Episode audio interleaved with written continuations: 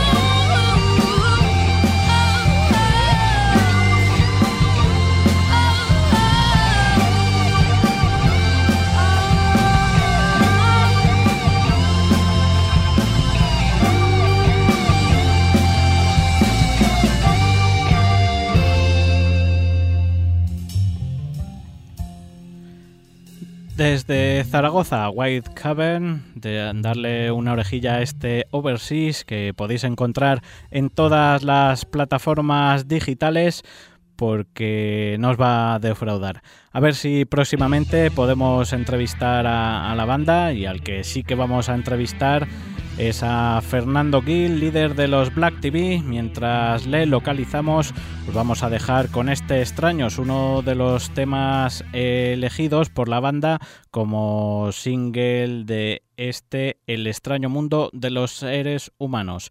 Ellos son Black TV y esto es Extraños.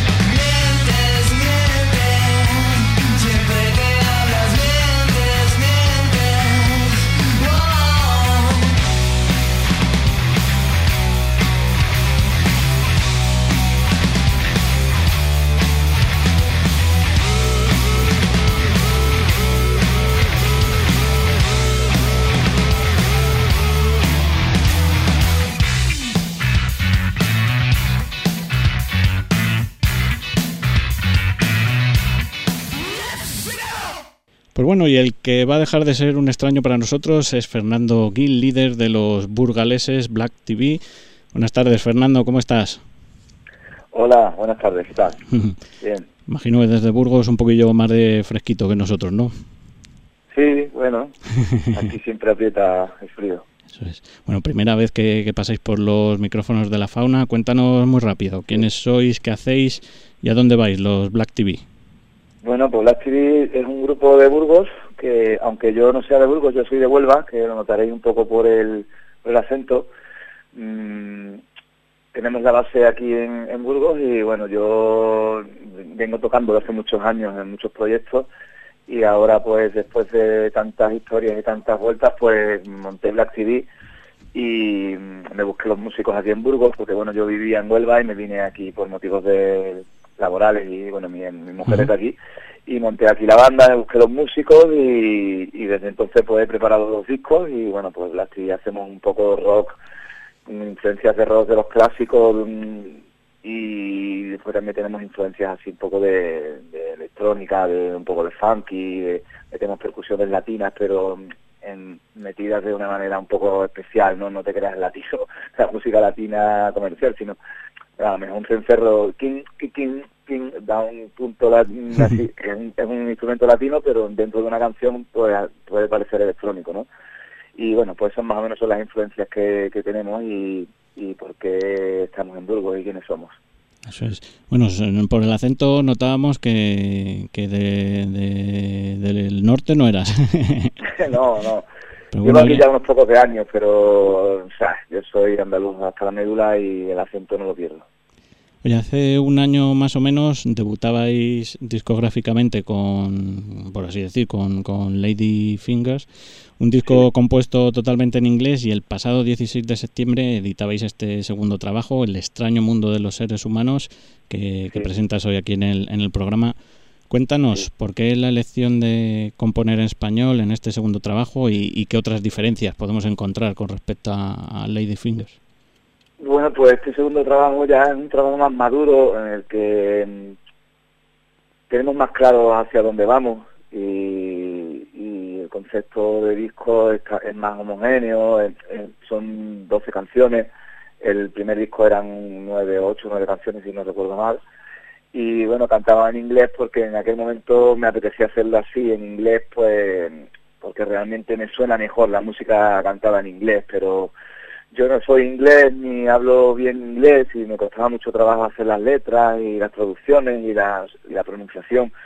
Y realmente analizándolo bien me parece que cantar, que como si no eres inglés o eres muy nativo, cantar en inglés pues es bastante jodido y puede parecer un poco cutre y se te hace difícil. Entonces ya en este segundo disco me decidí por hacerlo en español, que me ha costado un huevo, pero bueno, ya le voy pillando el punto. Bueno, el disco está grabado y producido por ti mismo. Cuéntanos un poco cómo, cómo ha sido este proceso desde eh, que comienzas a componer las canciones hasta que has visto en tus manos este, este conjunto de... pues yo, yo tengo un estudio un poco más, más en condiciones que un home studio, tampoco es un estudio súper profesional, pero bueno, tengo, tengo aparatos para grabar un disco y que suene como, como debe sonar, ¿no? Y encima tengo tiempo, ¿sabes? Le puedo dedicar tiempo. Entonces, en el pasado he grabado con, con otros grupos que he tenido que tuvieron bastante importancia o una relevancia medio decente. Tuve y bueno, estábamos en otros tiempos donde las discográficas apoyaban económicamente y que pagaban los estudios, los productores. Y tuve la suerte de grabar con, con varios productores a nivel nacional y bueno, pues en aquellos, en aquellos tiempos, igual que ahora, era un friki de la música y yo me quedaba desde el primer desde el primer músico que entraba en el estudio hasta el último allí pues viendo trabajar al productor cómo colocaba micros cómo y aprendí mucho la verdad en aquellos años y después bueno seguí haciendo muchas cosas no y grabando grabándome muchas maquetas grabando a grupos de algún colega grabando muchas historias hasta que ya pues decidí de grabarme yo a mí mismo mi, mi disco. Y bueno pues creo que, que el resultado de los dos discos el, primer disco suena un poquito más aventurero, pero este segundo disco ya suena bastante decente, suena bastante profesional. Y yo empiezo haciendo las canciones desde mi, desde el estudio prácticamente solo, hago hago las bases de yo toco casi todos los instrumentos, entonces pues me pongo a componer porque bueno, hoy en día es muy complicado reunir a un grupo, una banda y quedar con ellos en el local, sacar canciones que a todos nos guste eso hoy en día pues es complicado la verdad y más con ciertas edades. Yo tengo ya 43 años y, y bueno, mm, aunque siga siendo, como te he dicho antes, muy friki de la música y sigo grabando mis discos y queriendo tocar cada vez que pueda y bueno, me lo, tomo bastante en serio la verdad, que sigo sigo teniendo un poco el concepto de, hace muchos años, ¿no? De que sigo todo la locura de la música, pero bueno, eh, con un poco más los pies en la tierra y trabajando de una manera un poco más, más, más, más inteligente, ¿no? Porque de esta manera yo cojo y bueno pues preparo las canciones voy llamando individualmente a cada uno ellos van aportando lo que puedan cuando pueden aportar más y cuando no pueden pues aporto yo más lo mío. Entonces pues al final hemos conseguido una fórmula de trabajo que hace que en dos años hemos grabado dos, discos y bueno hemos hecho un par de giritas y hemos tocado festivales y, y bueno pues pinta bien porque el yo he tenido muchos proyectos en los que se me han jodido pues, porque el cantante no podía, porque después lo que no sé qué, las, las movidas de los grupos, ¿no? Y ahora ya me decidí a cantar yo y bueno, pues un poco es un proyecto que, que, que, va para futuro, ¿sabes? Porque eh, siempre ya esa marca me la estoy trabajando muy bien y encima los, los demás componentes del grupo que están, que están en la banda están también muy involucrados en el proyecto, no sé, y lo veo que, que tenemos futuro. El título del disco, El extraño mundo de los seres humanos, ya de por sí es una declaración de intenciones, pero cuéntanos un poco, ¿cuál es el mensaje que has querido transmitir con, este conjunto de canciones? Bueno, pues es un poco el título es, un poco una metáfora de lo que hemos vivido o, he vivido yo lo que o lo que estoy viendo alrededor mía, ¿no?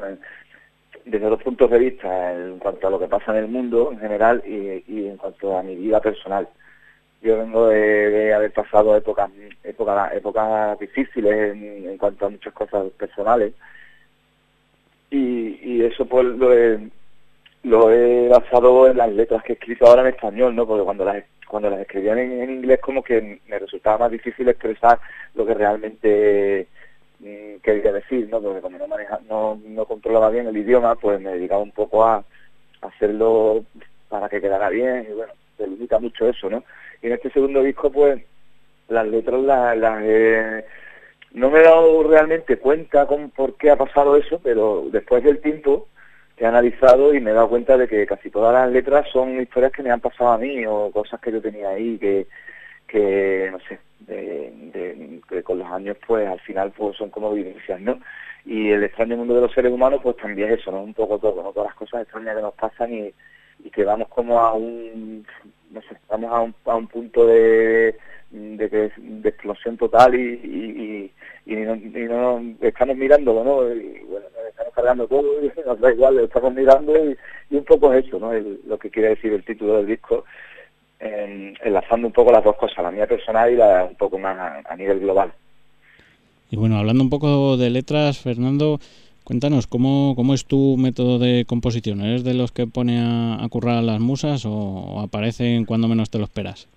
No, yo soy de pico y para, tío. Yo soy de los que estoy todo el día dándole caña y aparte que me gusta mucho, soy muy friki de las guitarras, tengo siete ocho guitarras, amplificadores, entonces pues siempre estoy probando en una Telecaster con el sonido este, una y ahora lo grabo en el canal del Ampli este con otro, con otro sonido de guitarra, y a la misma vez que voy probando cosas y voy tocando, voy a la misma vez, pues, aprovecho y voy sacando cosas que molan, y voy haciendo canciones, ¿no? A la misma vez que voy produciendo canciones, pues voy aprendiendo sobre mis instrumentos y sobre mi equipo y sobre, bueno, equipos en general, ¿no? Y de esa manera pues voy evolucionando las canciones, ¿sabes? Y, y las letras pues normalmente lo que hago es no sé, a lo mejor puede parecer un poco cutre, pero la, la, la saco casi que en inglés chapurreado con palabras así inventadas por mí y después ya me lo ocurre un poco en español, ¿sabes? Ya voy buscando palabras que queden bien y es un poco un sistema puede ser un poco raro para alguna gente, pero a mí me funciona bien así y me gusta trabajar así. Oye, pues eso es lo importante, si a ti te vale, que eso, eso, es lo que te llevas. Oye, me ha llamado mucho la atención la, el, diseño del disco, con todo lo difícil que, que, sería hacer llegar a la gente por la radio como, como es la portada. ¿Podrías intentar explicarnos eh, qué, es lo que aparece en el diseño, qué es lo que habéis querido...? Pues mira, lo que aparece en el diseño, en la portada del disco, son como dos cerdos con, con alas de ángeles, que parecen realmente dos estatuas, ¿no? Porque son grises como dos estatuas, están una enfrente de la otra, tienen un triángulo entre un triángulo grande pillado entre los dos que está como iluminado, que parece como que viene de otro mundo o una cosa así, ¿no? Son como dos seres extraños, ¿no? Que va un poco con el título del disco. Y por detrás pues se ve como el, mundo financiero de la, las grandes... Se ve como una ciudad financiera por detrás, ¿no? El, esto está como un poco todo en lila, con el color así como del cielo, un poco un cielo un poco como contaminado, pero con un color lila así, que está chulo, ¿no? Entonces, pues eso, están ellos dos como mirando a, los seres humanos y diciendo, vaya, vaya mundo tan extraño que tenéis, chavales. una cosa así.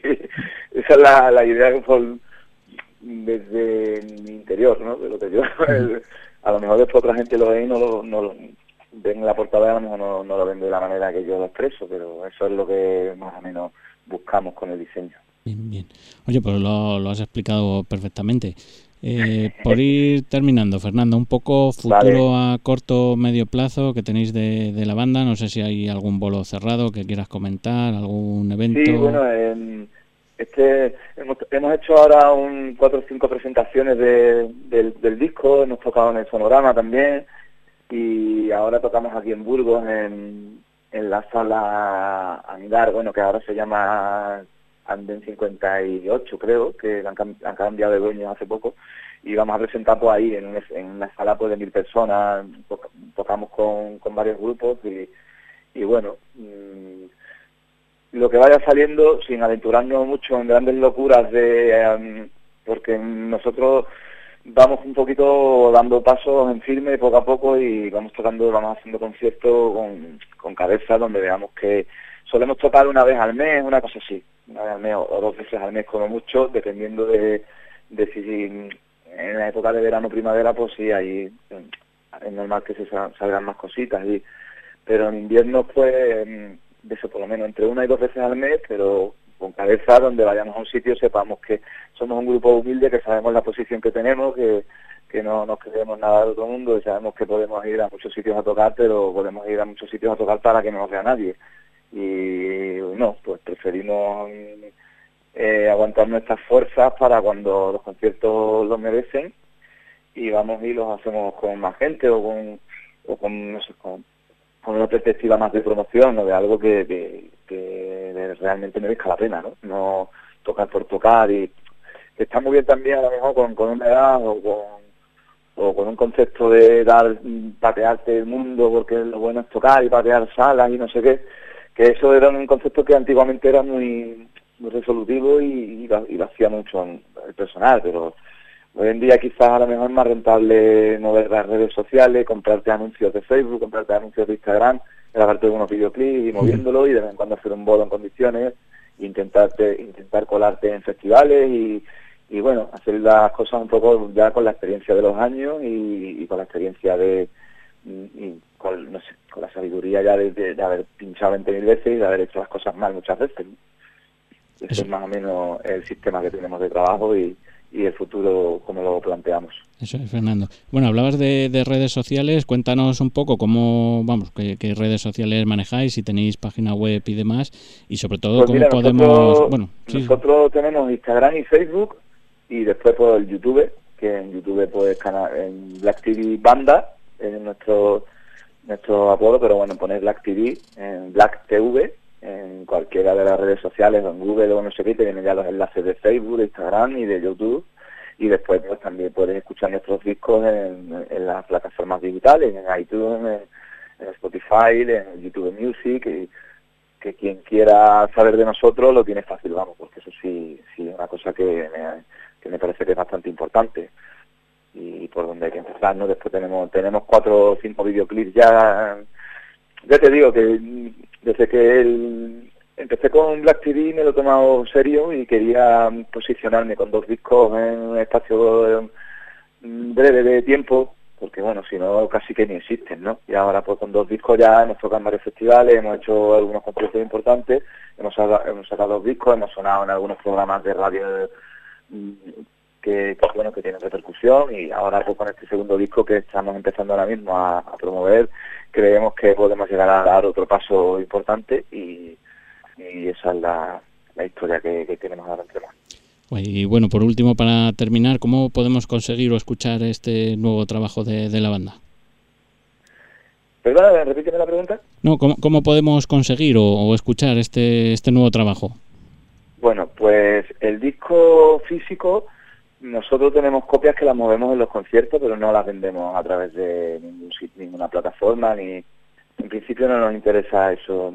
Quizás a lo mejor en un futuro lo hagamos, pero en principio no lo hacemos. lo que puedes hacer es, si quieres escuchar el disco, pues meterte en Spotify o en YouTube Music o en alguno de estos sitios y, tienes los dos discos ahí gratuitos para escucharlos.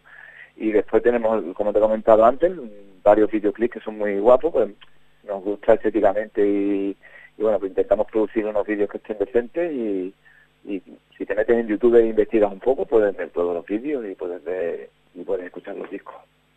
Bueno, pues Fernando, para terminar la entrevista, si te parece, vamos a escuchar el tema con el que arranca el disco, uno de mis, de mis preferidos, eh, Asfixia, y, nada, pues de, agradeceros estos minutos con nosotros y, desearos que, os vaya todo fantástico. Vale, vale, pues un placer para nosotros y muchas gracias por haber contado con, nuestro proyecto para vuestra radio. Y nada, un saludo para toda la audiencia.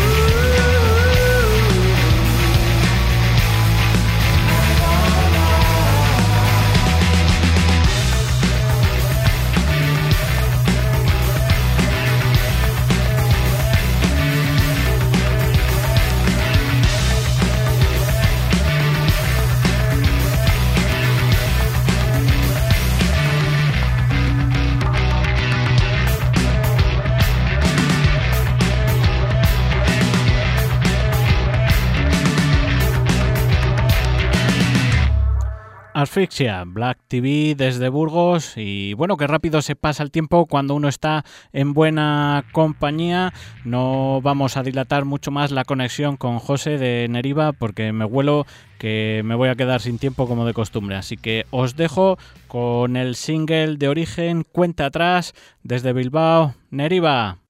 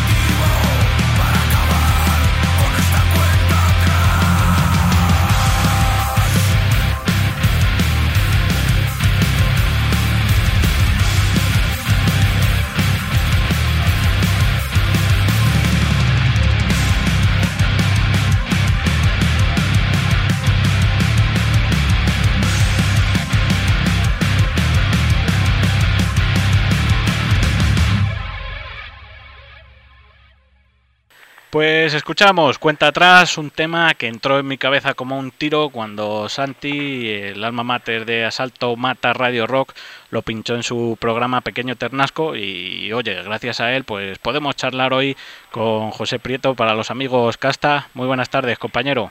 Buenas tardes, ¿cómo estamos? Pues bueno, por aquí andamos de, tarde haciendo tiempo y, oye, descubriendo bandas nuevas como, como vosotros, como Neriva. Pues me alegro, me alegro que por lo menos, bueno, descubrir música nueva siempre está bien, teniendo en cuenta cómo está el, tema de las bandas y de la música y de la creatividad, bueno, está bien descubrir cosas nuevas en un mundo como la música que está un poco casi mm, denostado por algunos segmentos de la cultura y demás. Bueno, en fin, sin más, está bien, está bien. Oye, genial. Pues eh, bueno, al igual que Black TV, eh, nuestros otros invitados esta tarde, es vuestra primera vez en, la fauna. Así que te hago la misma pregunta que, a los burgaleses. ¿Cuánto eh, os formasteis? ¿Quiénes sois? ¿De dónde venís? ¿Y a dónde vais los Neriva? Vale, pues te cuento, te cuento un poco la historia, hombre. Eh, el proyecto como tal surgió, pues, pues no, se hace ya unos años. Eh, era una idea que a mí me venía rondando la cabeza pues después de, bueno, pues casi de una, no sé si llamar crisis creativa, pero bueno, había intentado varios proyectos, no habían funcionado, entonces, bueno, pues necesité un poco un, impasse y, bueno, pues estuve tocando con otras bandas, un poco más de eh, como miembro al cual se le dice lo que tiene que hacer que como creador, por decirlo así, ¿eh? Entonces, bueno, eh, pasado ese tiempo, pues me volví a apetecer componer cosas y empecé a, a trabajar en unos temas cuando ya tenía un poco las ideas perfiladas, pues, eh, pues conté con la gente que ya conocía de otros proyectos anteriores, como son pues Cuen, que es el, productor y el, que, el guitarrista, que había producido, ha producido a Morphium, ya había hecho unas cuantas cosas, que es un músico de un talento increíble. Y luego pues llamé a Álvaro y a Jaime, que habíamos coincidido en otro proyecto juntos, y empecemos a darle, empezamos a darle forma pues de una manera un poco particular también, porque primero hicimos, compusimos los temas casi en el estudio, hicimos mucha preproducción, luego fuimos eh, añadiendo los músicos y los arreglos, le dedicamos mucho tiempo a eso, eh, realmente casi más que ensayar, porque los temas casi se creaban eh, con ideas aparte, íbamos juntándolo, quedábamos, hablábamos mucho, eh, y bueno, pues una vez ya estuvo el disco en la calle, pues ahora el, plan es el, eh, casi el obvio y el lógico, que es bueno, pues eh, preparar ensayos, intentar preparar una gira e intentar tirar para adelante, pues hasta donde llegue. Tampoco sin unas pretensiones muy elevadas, es decir, con realismo, con los pies sobre la tierra y, poquito a poco ir haciendo cosas. estamos preparando una gira para, para el año que viene y a ver qué, a ver qué es lo que ocurre. Pues genial. Si tuvieras que definir con una sola palabra a la banda, ¿con, cuál te quedarías? Uf, ahí ya, me lo pones difícil. Yo, si es una sola palabra, mm, yo te diría que es o rock o metal, o sea, mm, casi más rock, porque me parece eh, una etiqueta que lo, lo puede englobar todo. Eh, nunca he sido muy amigo de las etiquetas si hablamos de eso, porque constriñe el mogollón, es como, joder, si te defines como un estilo parece que eso te persigue hasta el fin de tus días. Entonces, a mí me gusta pensar que lo que hago es rock, habrá gente que diga que suena más a mm, groove metal o que suena a gent o que suena a new metal, pues vale, pues cada uno que le ponga la etiqueta. Para mí, yo considero que hago rock y lo que me sale es eso. Entonces, para mí el rock es un, eh, es un abanico mucho más amplio de estilos que lo coge todo y que acepta todo mucho mejor que hacer una etiqueta exacta de seis palabras. Eh, que sí, parece que define mucho, pero que en el fondo no define nada y te ata demasiado. Eh, Origen, primer álbum de la banda, el primer trabajo que presentáis también aquí en, en la fauna. Cuéntanos un poco cómo, cómo se fragua el disco, cómo desde la, preproducción, por así decir, hasta que, lo ves en tus manos, cuánto tiempo ha pasado, ha sido muy costoso, ¿no? Cuéntanos. Pues en tiempo, a ver, en tiempo sí ha sido largo, porque, pero bueno, no por nada en concreto, ni siquiera porque hubiese problemas, sino porque la clave cuando yo, eh, bueno, cuando empecé a trabajar eh, eh, los temas, lo que es la, el, la parte instrumental y luego pues adaptar las voces, melodías, textos y demás. Lo que teníamos claro cuando yo hablé con, con, Cuen para producirlo, que daba igual el tiempo, lo importante es que el resultado estuviese bien. O sea, si había que repetir y volver a repetir porque no había, había una idea que no encajaba o mm, había que escuchar, había que tomarse tiempos de descanso para ver las cosas con perspectiva, que eso no importaba, que lo que importaba era que que quedase bien. O sea, eso era una premisa que la teníamos eh, clara los dos desde el primer día. O sea, mm, el tiempo realmente no era tan importante. Entiendo que el tiempo puede ser importante cuando tienes que trabajar con, eh, pues, con premisas de contratos discográficos o con salidas al mercado día X, pero como no era nuestro caso y total era una autoproducción mm, autofinanciada por, por nosotros, por mí en este caso, pues el tiempo era que quede bien y cuando lo escuchemos y estemos a gusto al 100% con lo que, con lo que ahí se ha grabado y, y estemos conformes, ese es el final. Que luego se podía haber mejorado cuando lo miras, pues eso, mm, a meses después, seguro, pero también los discos son fotos fijas de un momento concreto de, casi de las ideas de alguien. Entonces, bueno, nosotros llegamos a ese punto en el que el disco era lo que queríamos hacer y a partir de ahí pues lo, lanzamos al mercado. O sea, en el fondo supongo que será parecido a lo que hacen todas las bandas, lo que pasa es que nosotros sí se extendió, le dimos, le dimos muchas vueltas al tema. Hablabas de disco autoproducido, y que no tenéis sello discográfico detrás. Imagino que, trabajo duro el, hacerse oír. ¿Cuál es vuestro método, vuestros contactos? No sé, cuéntanos un poco para, para grupos que estén empezando y que, que oye, pues tengan una, una idea de, de, por dónde pueden trabajar sin, sin que haya nadie detrás. Pues mira, casi es, te diría, porque claro, yo sí que llevo tiempo ya en, tocando con otras bandas, lo que pasa es que en el periodo en el que yo estuve un poco desconectado de proyectos propios ocurrieron muchas cosas, fue con la, irrupción de, eh, de, la música en plataformas digitales, del streaming y de este tipo de historias. Entonces, eh, casi que lo estoy aprendiendo poco a poco, pero bueno, en cualquier caso, eh, sí que una ventaja de lo que de ahora de la autoproducción es que no te hace falta eh, una vez has grabado el disco, lo tienes grabado, mm, mucho dinero para lanzarlo al mercado, eh, ni tener el apoyo digamos, o bien financiero de contactos de nadie, o sea, te lo puedes autogestionar, poner tu disco en plataformas, en Spotify o en iTunes o en cualquiera de las plataformas digitales, en SoundCloud y este tipo de cosas, eh, lo puedes poner tú sin ayuda de nadie. Claro, mm, luego hasta dónde llega, porque muchas veces pues por por desgracia también es una cuestión de dinero y cuánto estás dispuesto a invertir para que ese disco esté todo el día pues recomendado en redes, o sea, hay que hacer un un seguimiento casi a nivel de pues eso, de redes sociales diario y que a mí en concreto es la parte que más bueno, me desagrada, más tostón me parece. Pero sí que es cierto que en comparación con hace 15 años, en ese sentido es más, bueno, 15 o 20 años es mucho más sencillo. Antes, pues eso, eh, grababas el disco y ya podías apartar algo de dinero porque tenías que hacer 500, 1000, 1500 copias. Y luego llevarlas a tiendas, bares o lo que sea y a ver, Ahora mm, tú lo grabas un día y en 15 está puesto a nivel mundial en Spotify, te escucha un tío de Oregón, o sea, en ese sentido es mucho más interesante.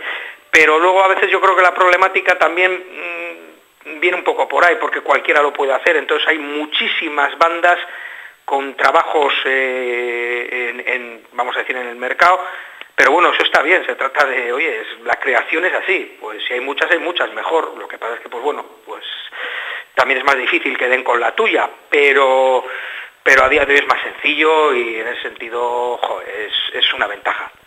Muchas veces, José, también lo que falta es eh, dar oportunidades, ¿no? El, porque eh, es verdad que hay mucha, mucha variedad, por así decir, eh, pero cada uno también puede elegir la, la, la demanda, entre comillas. O sea, que, que de una forma pues tienes al alcance fácil un millón de bandas y lo único que deberíamos de hacer, pues lo que te comentaba, daros una oportunidad de escuchar, eh, prestar una oreja y, daros, pues eso, por lo menos, eh, que es lo que intentamos desde aquí de la fauna, el, aunque sea con un par de temas, que la gente le entre el gusanillo y vaya a cotillear.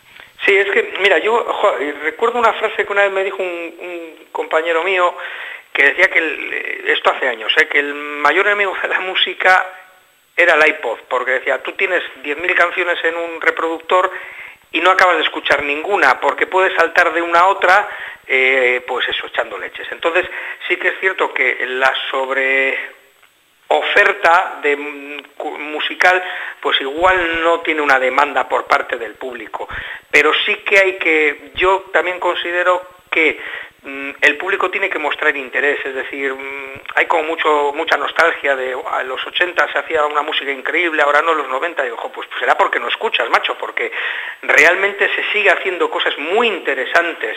No hay que cerrarse a, no, no, yo es que solo escucho esto y el resto me da igual hay que hacer un esfuerzo y, ahora ese esfuerzo encima es fácil. Antes era caro, antes si querías descubrir bandas tenías que gastarte 15 euros en un CD.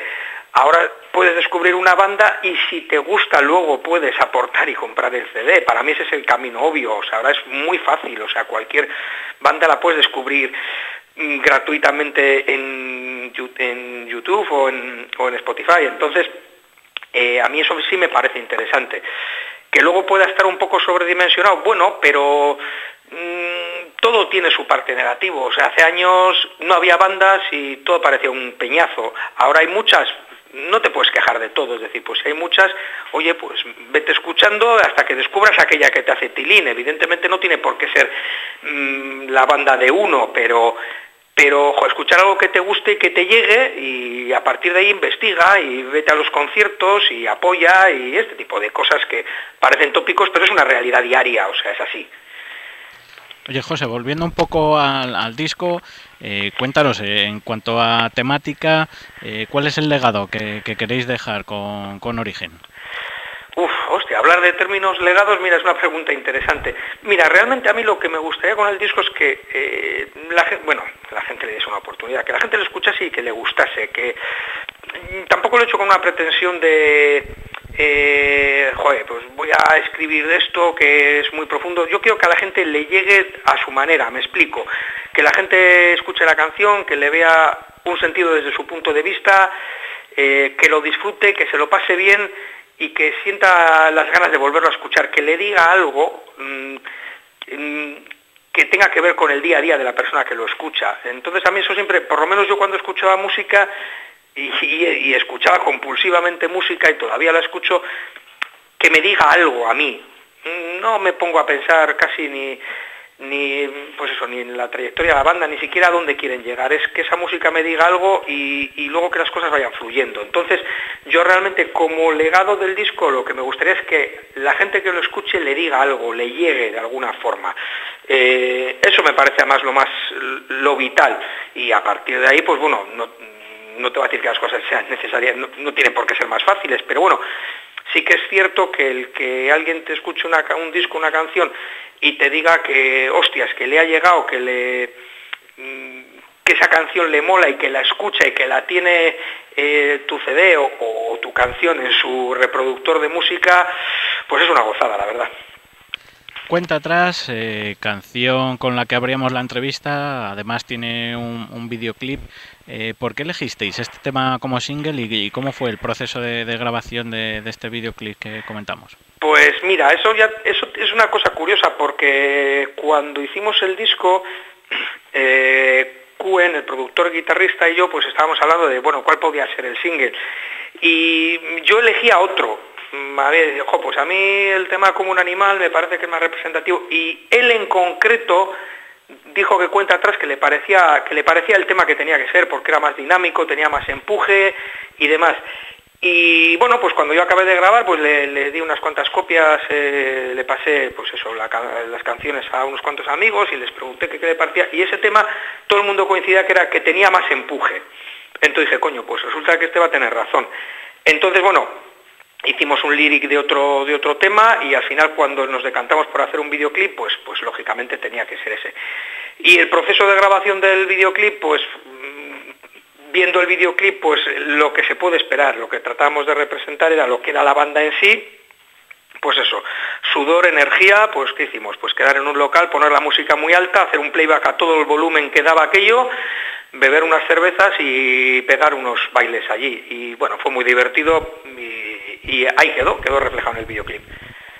Hablabas al inicio de la entrevista, José, de, un poco gira el año que viene para presentar el disco y tal, pero a corto o medio plazo, ¿qué, objetivos tenéis como banda? Pues realmente ahora estamos eh, en el tema directo, porque cuando nosotros hicimos el disco y lo sacamos al, eh, bueno, al mercado, lo pusimos ya, digamos, a disponibilidad de, la gente, lo que no habíamos hecho todavía era eh, plantearnos el directo como algo inmediato, o sea, Entonces, eh, todos los esfuerzos eh, este verano han sido en preparar el directo bien y, bueno, pues hicimos el estreno hace 15 días del disco en directo en una sala de, aquí de la zona y, ahora realmente todos los esfuerzos van a ser en eso, en, preparar el directo bien. Tenemos unos cuantos conciertos ya, ya cerrados, tenemos algún, algún festi, entonces ya es todo directo, porque mm, un disco mm, puedes darle mucha promoción, digamos, en redes, puedes hablar mucho de él, pero si al final no hay directo es como que la banda no existe. O sea, el directo es,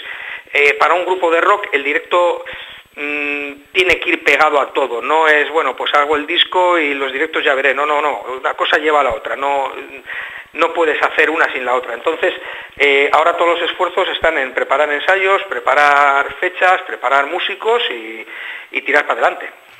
Y bueno, pues un poco para ir cerrando la, entrevista, cuéntanos cómo podemos conseguir el disco en formato físico, porque un poco en el digital lo, hemos comentado, que lo tenéis en las principales plataformas, y sobre todo redes sociales, página web si tenéis, para, estar un poco al loro de vuestra actualidad. Pues mira, os cuento, de momento eh, toda la información que tenemos pues está en bueno, Facebook, Instagram, bueno, a lo habitual.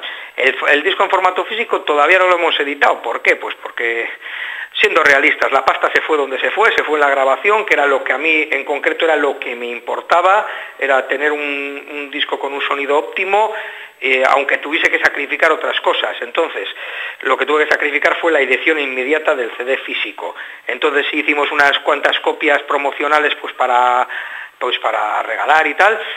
Y lo que intentaremos ahora, sí que es cierto, es eh, en el momento en que empecemos ya a hacer los directos, entonces ya tiraremos una edición en formato físico que todavía no hemos planteado cómo venderla, pero lógicamente será en redes sociales, en directos y demás, porque bueno, pues siendo la, autoproducción tiene eso, que te lo tienes que hacer tú, tú te lo guisas, tú te lo comes. Entonces lo haremos así, intentaremos vender el disco en directo cada que toquemos y en nuestras propias plataformas pondremos una dirección y se, enviará y vamos, muy sencillo y muy make yourself. Pues por último, José, y para despedirnos ya, agradecerte estos minutillos que hemos estado charlando y sobre todo, pues nada, dejarte los micrófonos de la fauna para que añadas lo, que gustes. Pues vale, pues pues me ha sido un placer responder a tus preguntas, me lo pasa muy bien. Y bueno, pues a vuestros oyentes, pues que ya saben dónde, dónde pueden encontrarnos, más fácil no puede ser, internet, buscan Deriva en Facebook, en Instagram y en los canales de, música eh, en, streaming habituales, Spotify, iTunes, y que ahí está todo lo que pueden necesitar, que al fin y al cabo se trata de música y de pasárselo bien, que lo busquen y que disfruten. Eso es, como dice vuestra canción con la que despedimos la entrevista, ser o no ser, declaración de intenciones y hoy esperemos que sea bueno todo lo que, lo que rodea Neriva. Muchas gracias, gracias por tu tiempo. Un abrazo, José. Venga, hasta luego. Pues hasta aquí la conexión con José Prieto, casta para los amigos de los bilbaínos Neriva. No se nos acaba el tiempo, se nos consume la horita que tenemos de programa, así que nada, nos despedimos. Buenas noches, buenas tardes, buenos días y como solimos decir siempre, sobre todo, buena radio. Hasta la semana que viene, esto es Ser o no ser de Neriva. Bye bye.